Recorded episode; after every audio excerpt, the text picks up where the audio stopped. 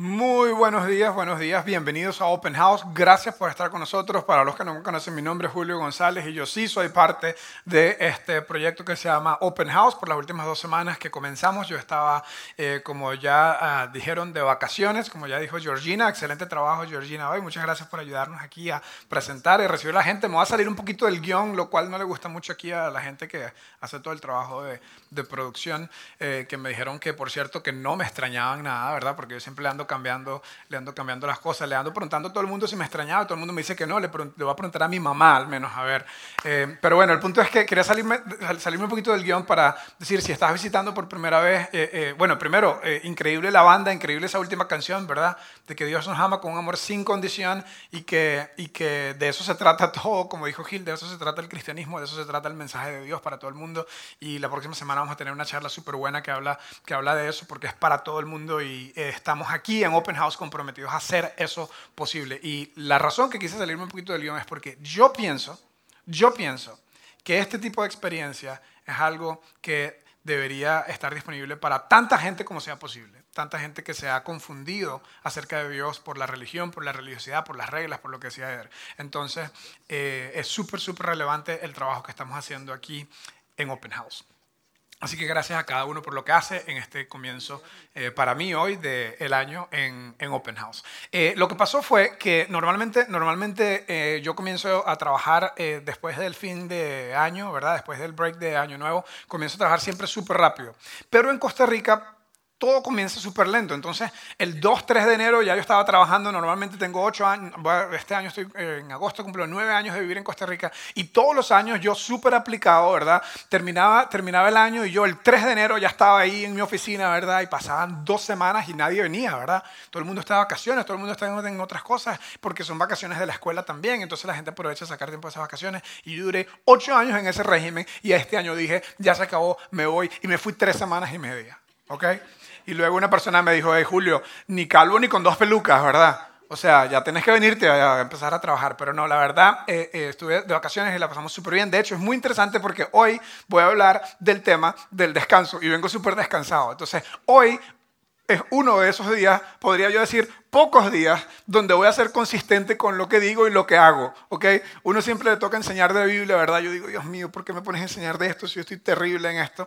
Pero hoy, viniendo de vacaciones, pues voy a hablar del tema del descanso. Y en realidad es un tema que no solamente eh, eh, porque acabo de venir de vacaciones eh, lo tengo súper presente en mi mente, sino que en realidad es un tema que a mí personalmente me cuesta desconectarme, reflexionar, descansar y recuperarme. Pero bueno, Hace eh, como cuatro o cinco semanas atrás o un poco más eh, comenzamos Gil y yo, que me ayuda eh, un montón aquí en el equipo de enseñanza, a pensar qué queremos enseñar, qué queremos hablar en el principio del año. Y comenzamos con una pregunta que decía, ¿cómo podemos tener un mejor año? Y por eso le pusimos a esta charla Better. ¿Cómo podemos hacer el año mejor? Yo recuerdo cuando estaba muy pequeño, en la iglesia en la que crecí, nos enseñaban proverbios. El libro de proverbios tiene 31 capítulos y, eso, y, a nosotros nos enseñaban a leer un capítulo por día. ¿verdad? Yo lo hice así por muchos años y muchos de esos proverbios se me grabaron.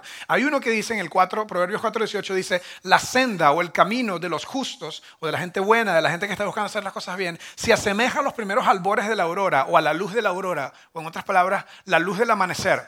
El camino del justo, de la persona que está buscando hacer las cosas bien, es como la luz del amanecer, o debería ser como la luz del amanecer, que dice, su esplendor va en aumento hasta que el día alcanza su plenitud su esplendor va en aumento hasta que el día alcanza su plenitud. Es decir, que nosotros, los que seguimos a Dios, los que estamos tratando de hacer las cosas bien, los que estamos buscando tener una mejor vida, deberíamos tener una vida que va de mejor en mejor, como la luz de la aurora, como la luz del amanecer, que va hasta que el día está pleno y completo.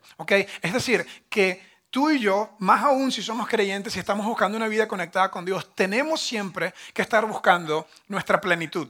Tenemos siempre que estar buscando vivir a nuestro máximo potencial. Que no es justo para nosotros que vivamos de una, vida mediocre, que tenemos que, si seguimos a Dios, tenemos que vivir la mejor vida que podemos. Y por eso le pusimos a esa charla el nombre Better, porque creemos que cada uno de nosotros debe ser mejor y que cada uno de nosotros puede ser mejor en cada categoría de la vida. ¿Ok? Entonces, hace varias semanas, ya no me acuerdo porque vengo de vacaciones, eh, comenzamos con un video que yo hice antes de irme, por cierto, muy aplicado. Hice un video donde les dije la primera parte de la charla, ¿verdad? Tenemos un repaso. Ok, ¿cómo lograr que este año sea mejor? Lo primero que hicimos en el video fue decir, debes decidir qué es lo importante en tu vida, debes priorizar bien. Porque si todo es importante, nada realmente es importante. Entonces es un ejercicio de priorización. Luego Gil eh, habló en las últimas dos charlas algo que lo podemos resumir en esta frase. Eh, bueno, la, semana pasada Gil habló esto y dice, ¿qué, ¿qué estás reteniendo que te está reteniendo? ¿Qué cosa del pasado, qué cosa de tu vida te tiene amarrado que no te permite progresar y que no te permite avanzar? ¿ok? Eso tiene que ver con reflexión. Y hoy lo que yo quiero eh, eh, decir lo que quiero que quede súper claro. Yo siempre digo, por si acaso alguien se duerme. Por cierto, hoy encendimos un poco las luces, ¿verdad?, del auditorio, porque eh, durante todo el año pasado estaba pensando mucho, la gente se me está durmiendo, la gente se me está durmiendo. En el Hotel Intercontinental se me dormía como uno o dos, aquí se me duermen como diez. Entonces estoy súper preocupado porque cuando le dicen al cerebro, cuando, el cerebro cuando uno le apagan las luces, es como que le está diciendo al cerebro, es hora de dormir, es hora de dormir. Y de paso, si la charla es aburrida, entonces me hiere mi autoestima. Entonces dije, préndanme esas luces. Entonces ahí allá lo estoy viendo. No te me duermas, no te me duermas. No, mentira. Entonces, eh, hoy vamos a hablar de esto. El descanso y la recuperación son clave para la ejecución. Y por si acaso, si se duermen, si eh, no se acuerdan nada de lo que dije, si no se acuerdan nada de las cosas que, que, que, decimos en todos estos 30, 30 y pico minutos, no se les puede olvidar esto. Si alguien les pregunta mañana en la oficina, hey, ¿qué aprendiste en la misa? Yo no voy a misa, yo voy a Open House. ¿Qué aprendiste en la iglesia? ¿Qué aprendiste en Open House? O simplemente quieres compartirle a algún amigo en tu trabajo qué fue lo que aprendiste en el fin de semana. Esto es lo que vamos a aprender hoy. El descanso y la recuperación son clave para la ejecución. Si quieres, cómo lo, si, quieres lograr un mejor año, ¿Cómo lograr un año mejor? Vamos a la, siguiente, a la siguiente lámina. ¿Cómo lograr que este año sea mejor? Mi respuesta hoy, como cierre la charla, y ojo, no tome solamente esta respuesta, tienes que tomar todo lo que hemos venido hablando durante las, otras, ah, las últimas tres semanas, pero mi respuesta hoy, en completación y en cierre de esta charla, es que debemos hacer una prioridad el descanso y la recuperación. ¿Cómo lograr que este año sea mejor? Con descanso y con recuperación. Con descanso y con recuperación. Esto es clave para la buena ejecución. Esto es clave para ser efectivo en la vida. ¿Sabes quién entiende esto muy bien? Cualquier persona que sea atleta, por ejemplo. Si ha sido atleta en algún momento, si en los, yo fui atleta, ¿verdad? Estoy a punto de cumplir, bueno, no a punto, ¿verdad? Me quedan, eh, eh, yo cumplo en septiembre, me quedan eh, nueve meses en mis treintas, ¿verdad? Entonces, fui atleta en algún momento donde me encantaba, ¿verdad? El, el hacer ejercicio super full. Y algo que los atletas entienden muy bien, especialmente los atletas de alto rendimiento, el cual yo nunca estuve en esa categoría necesariamente, pero los atletas de alto rendimiento entienden muy bien que la recuperación es igual de importante que el entrenamiento.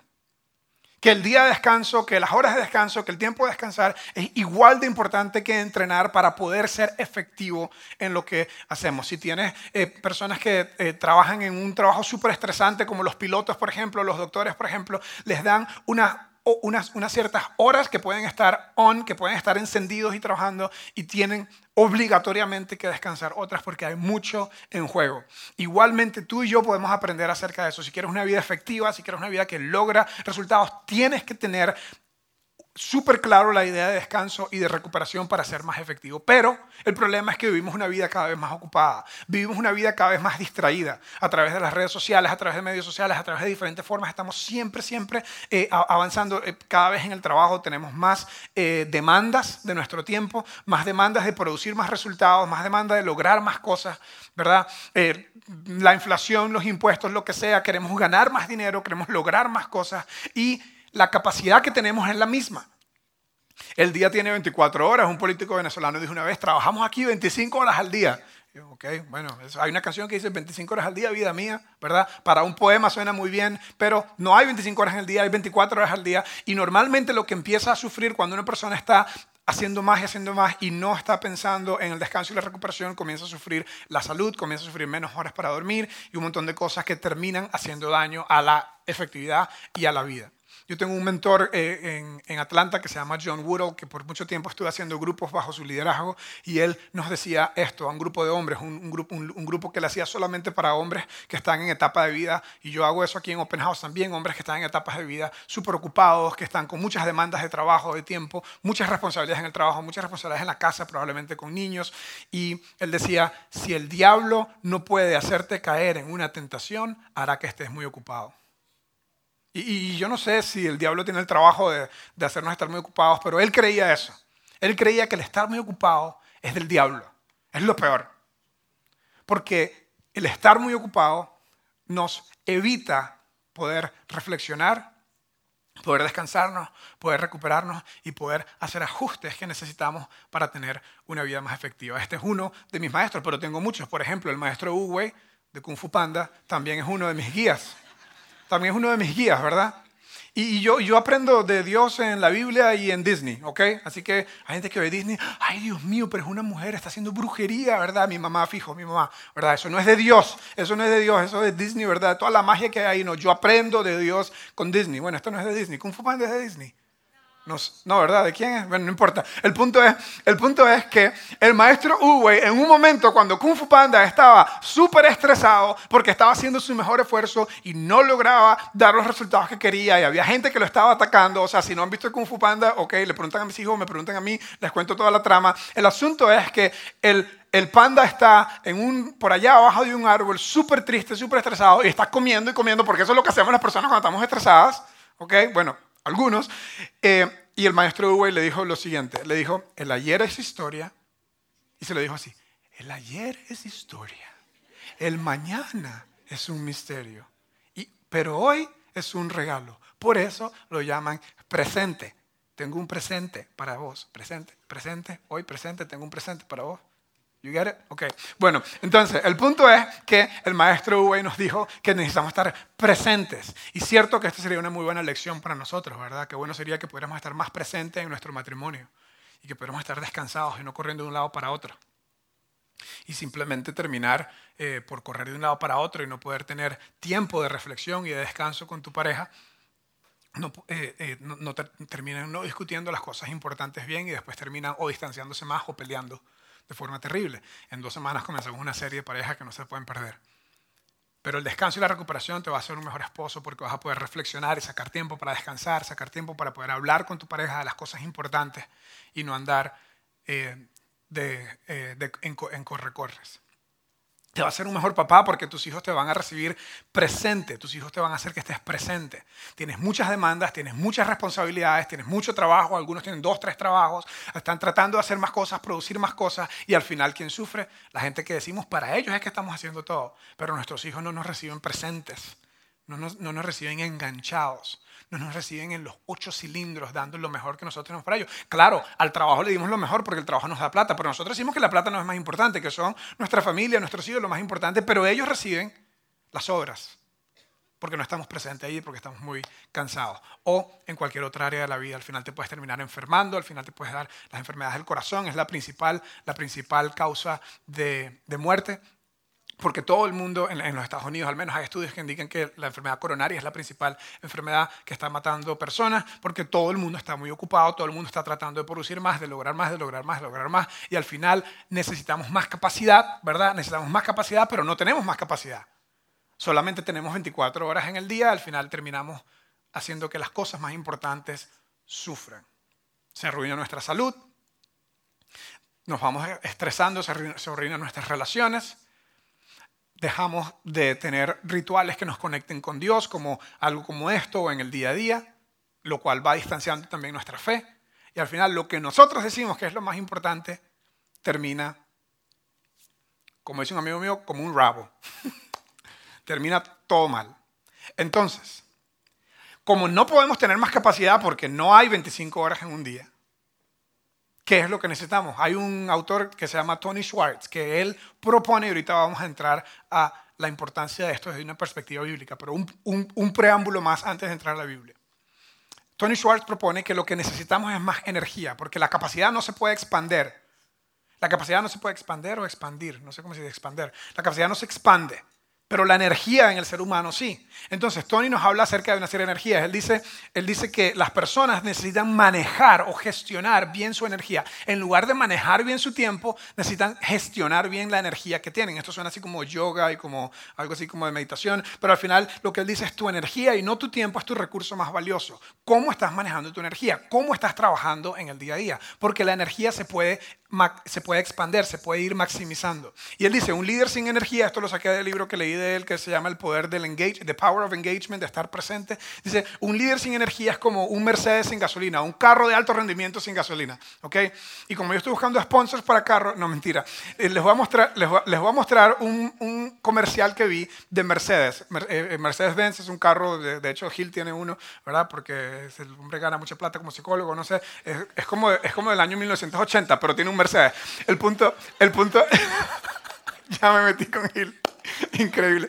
El punto, el, punto es, el punto es que el Mercedes es un carro de alto rendimiento, ¿verdad? Entonces, un, un, líder, un líder o una persona sin, sin energía es como un carro de alto rendimiento que no tiene gasolina. Vean este eh, comercial de Mercedes que está un poco simpático. Es de la famosa historia del conejo y la tortuga. Y la única forma que una tortuga le puede ganar a un conejo en una carrera es si la tortuga tiene un Mercedes-Benz. Hey, good luck, Hare. You better have a jetpack under there, Turtle. It's tortoise, actually. All right, bask in my glory. On your mark. Get set. Later, roadkill. Uh-huh, on your left. Coming through. Hey, deal me in, guys. Hmm. Plot twist slow and steady mind. Wow. Read and wait, boys.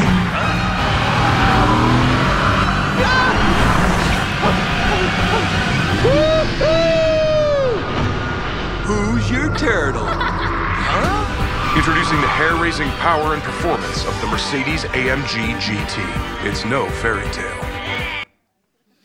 Entonces, la única forma como una tortuga le puede ganar a un Mercedes-Benz es si la tortuga, a un, a un eh, conejo, es si la tortuga tiene un Mercedes-Benz para poder competir. Imagínate un vehículo de alto rendimiento, que alguien te regala un Mercedes-Benz del 2020 y te dicen, el único problema es que este Mercedes tiene solo un tanque de gasolina y nunca más puedes poner gasolina en este Mercedes. ¿De qué sirve un vehículo de alto rendimiento si no tiene energía? Si no tiene la fuente de poder. Y como las personas no somos máquinas, necesitamos tener intervalos de buen manejo de energía. Tony Schwartz en este libro de Power of Engagement propone que los, seres humanos tenemos cuatro niveles de, eh, cuatro dimensiones o cuatro áreas donde tenemos energía y, y, quiero mostrarles cuáles son esos tipos de energía de los que él habla. Primero habla de la energía física, que es nuestro cuerpo. La casa del alma, del espíritu, la casa de todo lo que tenemos es nuestro cuerpo. Y el cuidado que tenemos que darle a nuestro cuerpo. Luego habla de la energía emocional y la palabra clave en la energía física es la fuerza. La fuerza que tenemos para hacer cualquier cosa, sea entrenamiento, sea enfoque en el trabajo, sea lo que sea. Luego, eh, eh, bueno, sobre todo fuerza física. Luego, la energía emocional, él habla de la calidad de nuestras emociones. ¿ok? ¿Cómo están las calidades de tus emociones? ¿Cómo estás trabajando en qué calidad están las emociones que nosotros tenemos y luego habla de la energía mental y la palabra clave que da es enfoque. La energía, la energía mental es la capacidad de enfocarnos en las diferentes tareas que tenemos que hacer para lograrlas con éxito. Y por último, él habla de energía espiritual. Le pusimos una palomita porque no encontrábamos otra cosa como definir este, o como gráficamente ilustrar energía espiritual. Y él conecta la energía espiritual con la idea de propósito, ¿verdad? Con la idea de propósito, que las cosas que hacemos tienen un porqué mayor, una razón más grande grande, ¿verdad? Y los que somos creyentes obviamente creemos que Dios nos creó, que Dios nos hizo. Y si Él es el que nos creó, si Él es el que nos hizo, Él tiene un propósito para nuestras vidas. Que si tú estás hoy aquí, presente, respirando, si no has muerto, si Dios no ha terminado su propósito contigo y no te ha llamado a que estés con Él, es porque Él tiene un propósito y un plan para tu vida. Y debemos conectarnos con ese propósito que Dios tiene para vivir mejor, para vivir progresando, para vivir como la luz de la aurora, como la luz del amanecer, que va en aumento hasta que el día es pleno. Entonces, ¿cómo están estas áreas? ¿Cómo está tu energía física? ¿Cómo está tu energía emocional? ¿Cómo está tu energía mental? ¿Cómo está tu energía espiritual? ¿Estás conectado entendiendo tu propósito y el diseño que Dios tiene para ti? ¿Estás teniendo buen enfoque para lograr ser efectivo en las diferentes tareas y responsabilidades que, tienen, que tienes? La gente diría que estás estresado, eh, irritado, irritable o que estás eh, contento con, con emociones positivas la mayoría del tiempo y estás teniendo buen descanso. Una de las cosas que él hace es que habla del cuadrante de las energías, el cuadrante de energía. Y básicamente yo lo tengo aquí para mostrárselo. Él lo que dice es que este cuadrante de energías tiene un axis vertical y uno horizontal, y el vertical mide la energía de baja a alta y de, y de negativa a positiva. Y lo que él dice es que hay cuatro zonas en las que nosotros no, nos vamos a encontrar todo el tiempo. Entonces, la primera es la zona de desempeño, la zona de supervivencia, la zona de agotamiento y la zona de recuperación. Lo que él propone en este libro es que él dice que debemos analizar cómo nos sentimos cuando estamos trabajando en cada una de estas zonas o cuando estamos o nos encontramos en cada una de estas zonas. Por ejemplo, cómo te sientes cuando estás en tu zona de desempeño que estás como un Mercedes con el tanque lleno de gasolina recién entregado. Usualmente la gente dice, eh, eh, eh, está fluyendo la magia, las cosas están pasando bien, me está yendo bien, estoy enfocado, estoy calmado, estoy optimista, estoy emocionado, estoy dispuesto, estoy comprometido, estoy dando lo mejor de mí, estoy en los ocho cilindros. Qué bueno sería que pudiéramos todo el tiempo o la mayor parte del tiempo estar en la zona de desempeño. Seríamos mejores en nuestro trabajo, seríamos mejores como esposos, como padres, como hijos, como todas las responsabilidades que tenemos, todos los roles y las responsabilidades que tenemos las haríamos mucho mejor, ¿verdad? Pero la verdad de las cosas es que no siempre estamos enfocados, calmados, optimistas, emocionados, ¿cierto?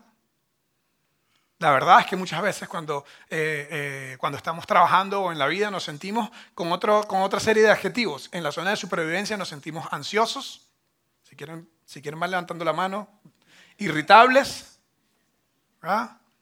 frustrados, defensivos, impacientes, enojados, inseguros.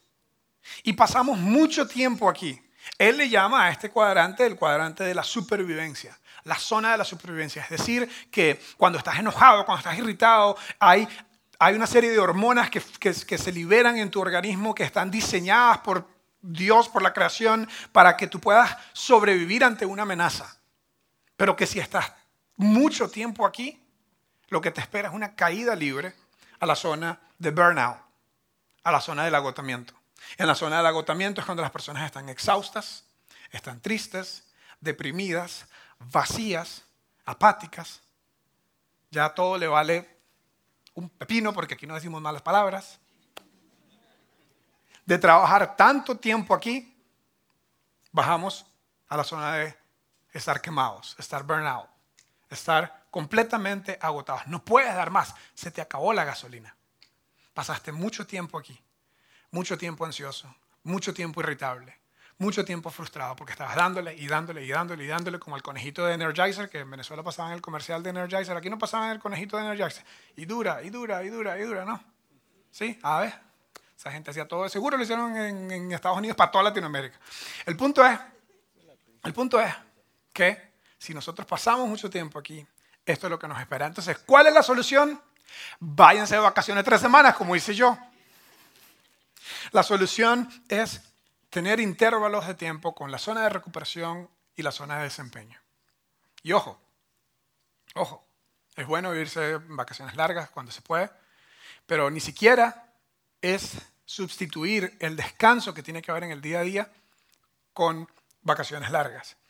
En realidad, lo que este autor sugiere es que en el trabajo diariamente debemos tener intervalos de recuperación y desempeño. Es más, propone algo que yo, cuando alguien me dice que toma siesta, yo como que en serio, o sea, mi hijo, mis hijos dejaron de tomar siesta a los cuatro años.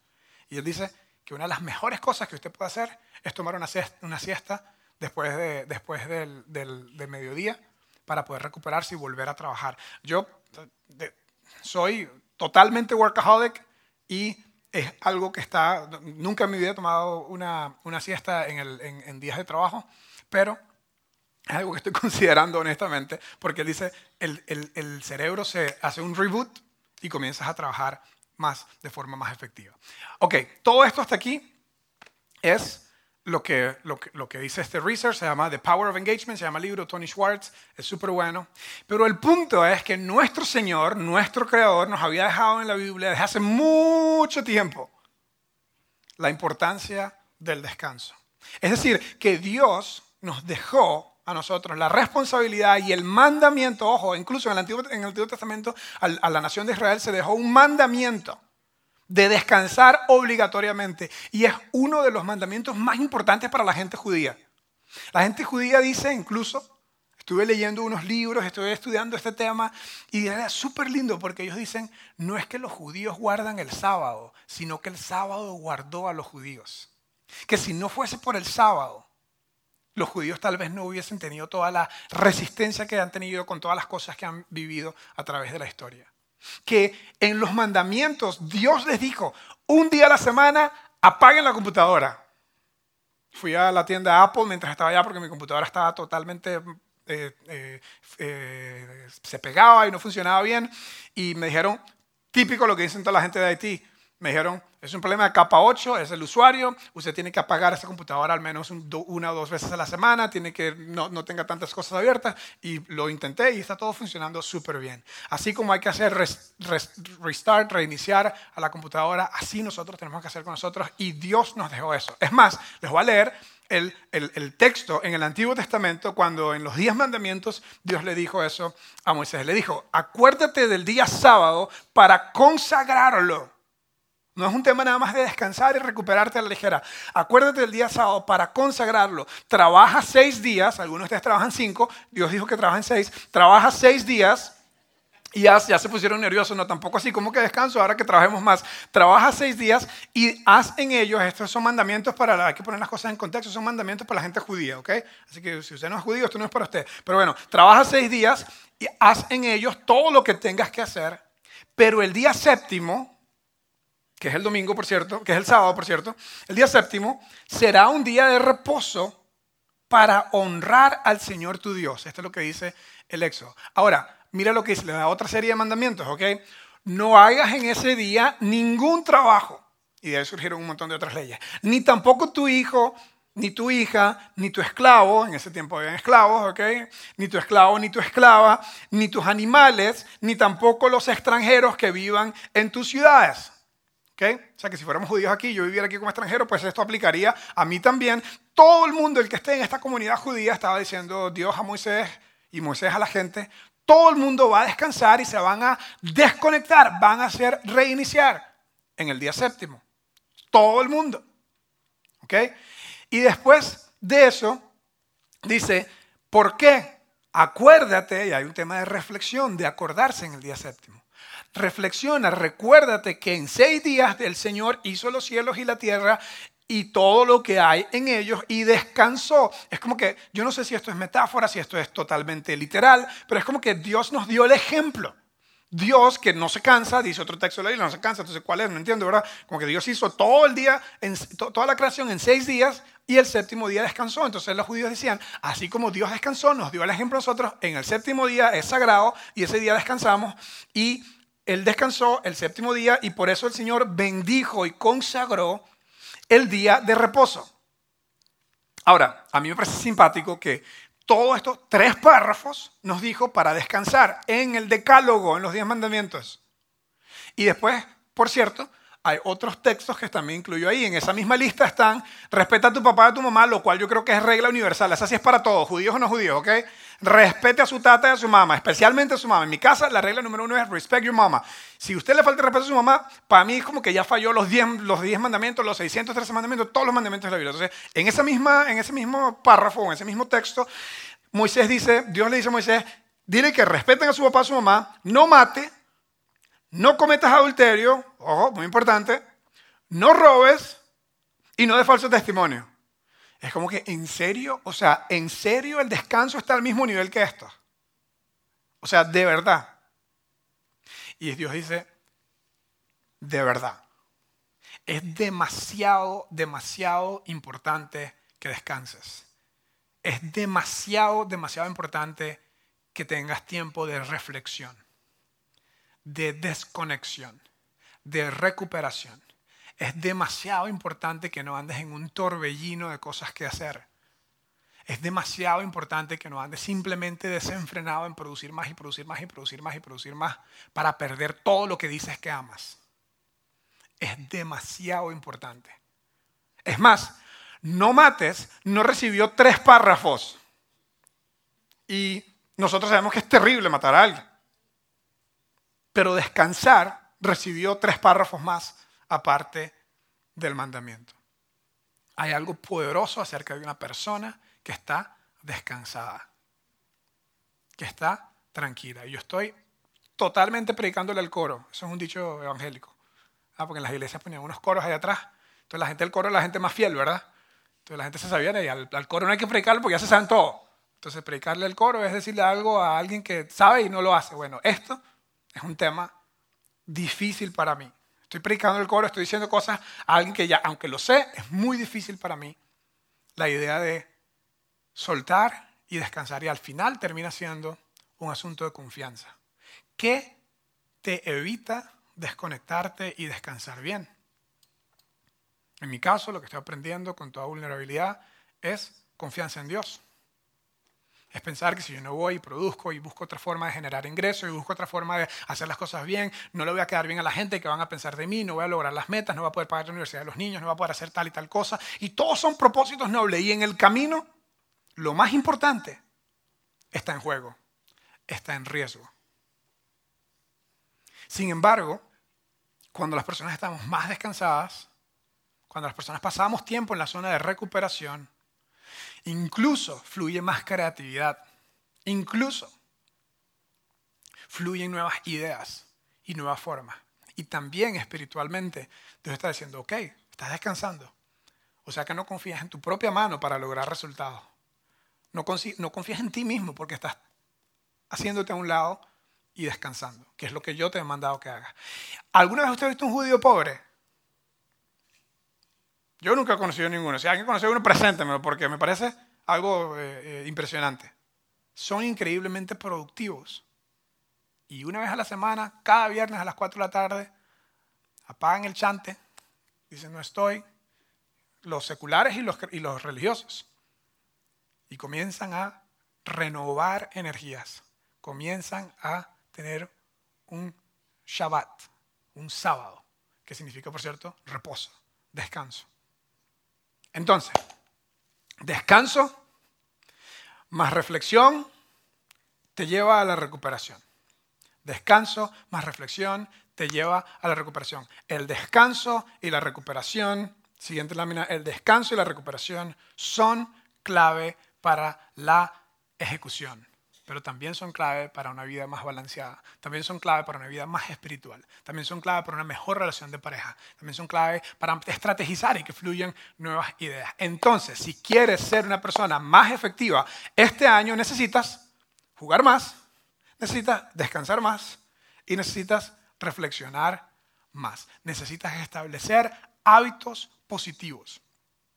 Hábitos positivos para descansar bien. Te voy a dar algunas ideas, algunos de los que yo estoy trabajando a través del tiempo que tengo lidiando con esto. Algunos hábitos positivos que puedes establecer es calendariza tiempo para descansar y reflexionar. Calendariza. Si no está en el calendario, no lo vas a lograr. Al menos ese es mi caso. Si no está en el calendario, todo el mundo tiene una prioridad para ti. Y si tus prioridades no son prioridad para ti, no van a suceder.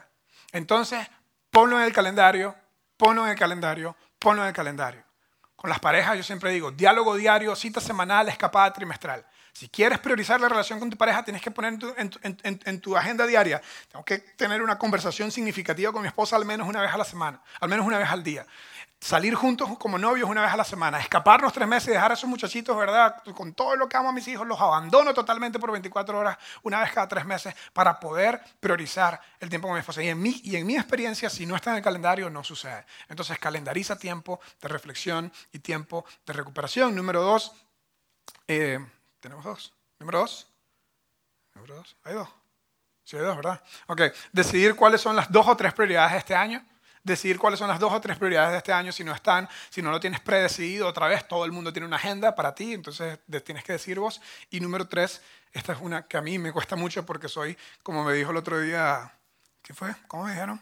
Este, soy como la FM, demasiado complaciente, ¿verdad? Le digo que sí a todo el mundo, ¿verdad? Entonces me dijeron, tienes que dejar de ser la radio FM donde todo el mundo llama a pedir una canción y le dan la canción a todo el mundo. Tenemos que hacer una lista de cosas que no haré. Tenemos que aprender a decir que no para poder priorizar descanso, recuperación y así tener mayor ejecución. Si no te acuerdas nada, si quieres ser más efectivo este año, descanso y recuperación son la clave para la ejecución.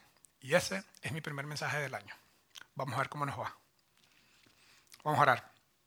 Señor, te quiero dar muchas gracias porque tú ah, alegoría o literal nos diste eh, la enseñanza de que reposáramos como tú reposaste en el séptimo día de la creación. Te quiero pedir que nos ayudes a los que están aquí. Te quiero pedir por ese hombre empresario que está construyendo una empresa y está súper estresado para que las cosas salgan bien.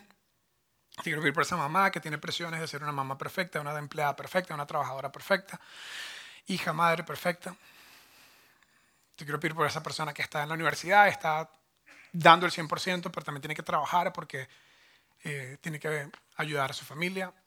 Que nos ayudes a aterrizar qué significa esto para que este año estemos más descansados y que las prioridades de nuestra salud, de nuestra espiritualidad, de nuestras relaciones, de nuestra familia, de nuestra fe, no queden a un lado. En el nombre de Jesús. Amén. Muchas gracias por ser parte de Open House. Bienvenidos a un año nuevo. Por favor, sigan siendo parte de esto. Hagamos esto juntos y nos vemos en siete días para una nueva charla. Muchas gracias.